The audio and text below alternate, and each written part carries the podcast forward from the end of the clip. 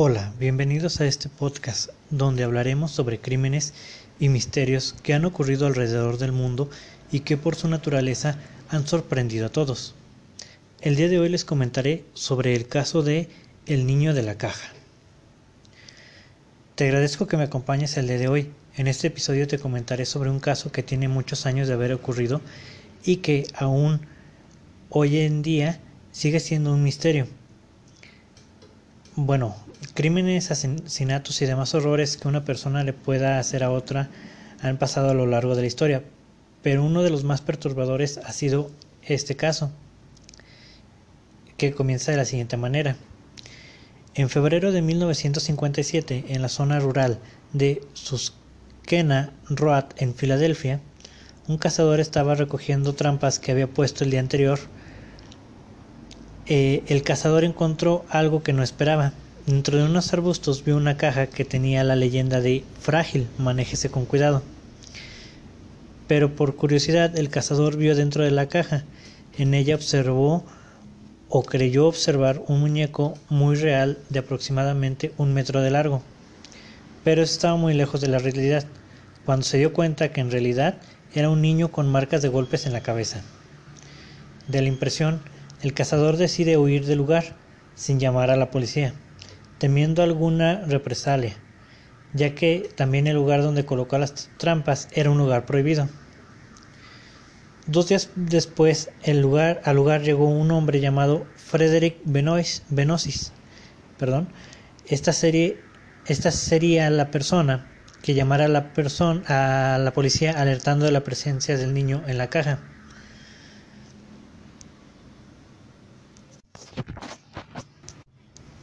En la autopsia, eh, los forenses indicaron que el niño tendría entre 4 y 6 años de edad. También se menciona que le habían cortado el pelo apresuradamente, quizá momentos antes de su muerte o tal vez después de ella.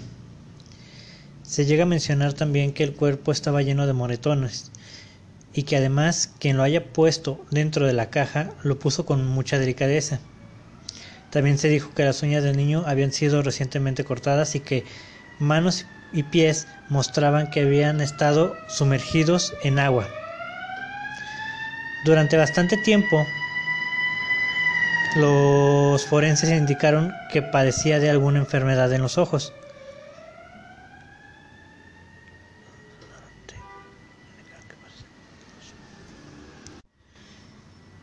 Y que tenía varias cicatrices en tobillos, ingles y barbilla que se daba a pensar que se había estado expuesto a varias cirugías.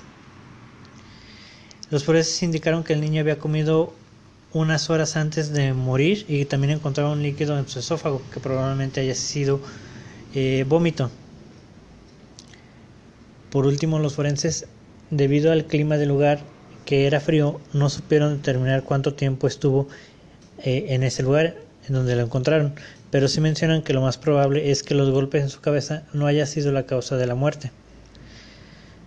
Como era lógico, también se hizo un análisis a la caja y por su tamaño se supo que era de una tienda de muebles y que esta era pensada para guardar una cuna. En la caja tenía un número de serie de envío visible que los investigadores trataron de rastrear y eh, también en el lugar donde se encontró la caja había una gorra y un cinturón de piel con hebilla. Aquí en la caja no se encontró ninguna huella dactilar. Una de las medidas que tomaron para resolver este caso, los oficiales publicaron fotografías del niño, pero el caso mm, estaba muy lejos de resolverse. Finalmente se supo que esa cuna con esa caja se había vendido a 12 personas, pero el problema era que no había registro, ya que los clientes pagaban con efectivo, pero 8 de los compradores que supieron del caso aparecieron y comentaron que las cajas las habían tirado o utilizado para guardar cosas. Los cuatro compradores restantes nunca se supo quiénes eran. La dueña de la tienda de muebles no pudo aportar más información sobre los compradores, cómo eran o quiénes eran. En un intento desesperado de la policía, Comenzó a recorrer las casas con la foto del niño, pero no hubo respuesta. y las huellas del niño y ADN fueron enviadas a hospitales, pero tampoco se encontró respuesta alguna. Frente a la frustración de los investigadores, llegaron a vestir al niño y a sentarlo para que pareciera más familiar, pero no hubo alguna respuesta. En Estados Unidos la Asociación de Médicos distribuyó la información y fotos del niño, esto con esperanza de que alguien lo reconociera eh, por las operaciones que habían encontrado en la autopsia. Pero todo fue en vano, no hubo tampoco respuesta, nadie dijo que las había practicado. En este caso eh, hay varias teorías sobre lo que pudo haberle pasado al niño. Una de las más fuertes o, tal vez una de las más sonadas es esta. Eh, cuando Remington Bristow, un ayudante del forense, consultó a un psíquico que le recomendó que acudiera a revisar una casa de acogida. En ella se encontró una cuna como la que debió de estar dentro de la caja donde se encontró el niño.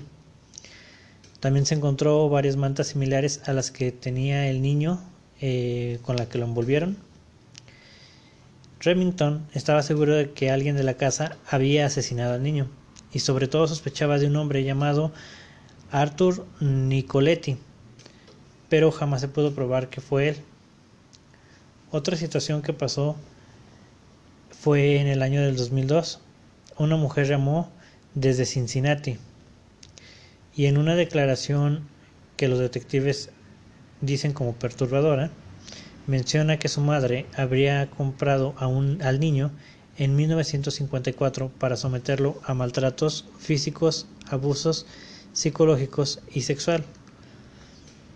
La policía relacionaron relacionó esta historia con el hecho de que años atrás un testigo mencionó a dos mujeres en la zona y en la hora donde se encontró el niño.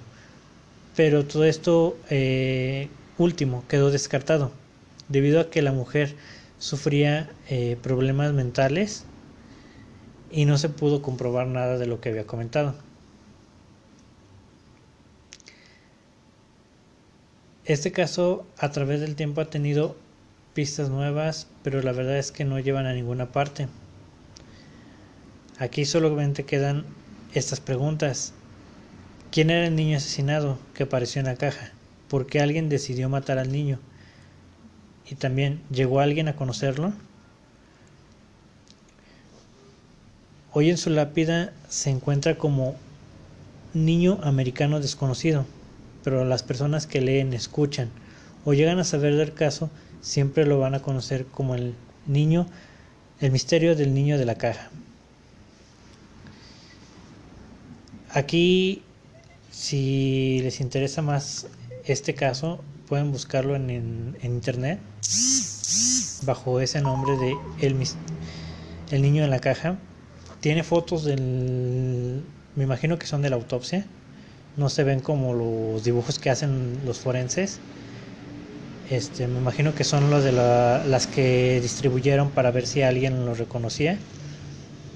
Las pueden bueno, si tienen curiosidad sobre eso, las pueden buscar en internet. Yo en, esta información la saqué y me basé la mayor parte en una página que se llama VIX en español. Eh, tiene fotos eh, de lo que es la caja, el niño y sí se llegan a ver como que tiene golpes en la cabeza. Pero bueno, los forenses dijeron que esa no era, había sido la causa de, del deceso del niño. Aquí, pues, que esté vivo el... Bueno, no sabría decir si todavía esté vivo el asesino, porque sí ya pasó bastante tiempo. Pero... Aquí más que nada no sé, ya no sería concentrarse en buscar al asesino, sino buscar la identidad del niño para que el niño ya tenga un descanso, para que no sea un caso más de los que se encuentra y no tiene ni nombre ni no tiene ni nada de identidad y después con el tiempo va a quedar en el olvido. Aquí afortunadamente no ha quedado en el olvido, sigue presente este caso. Como les mencioné, han seguido llegando pruebas Y bueno, si gustan checarlas, en internet hay mucha información al respecto. Y bueno, aquí sería todo de mi parte.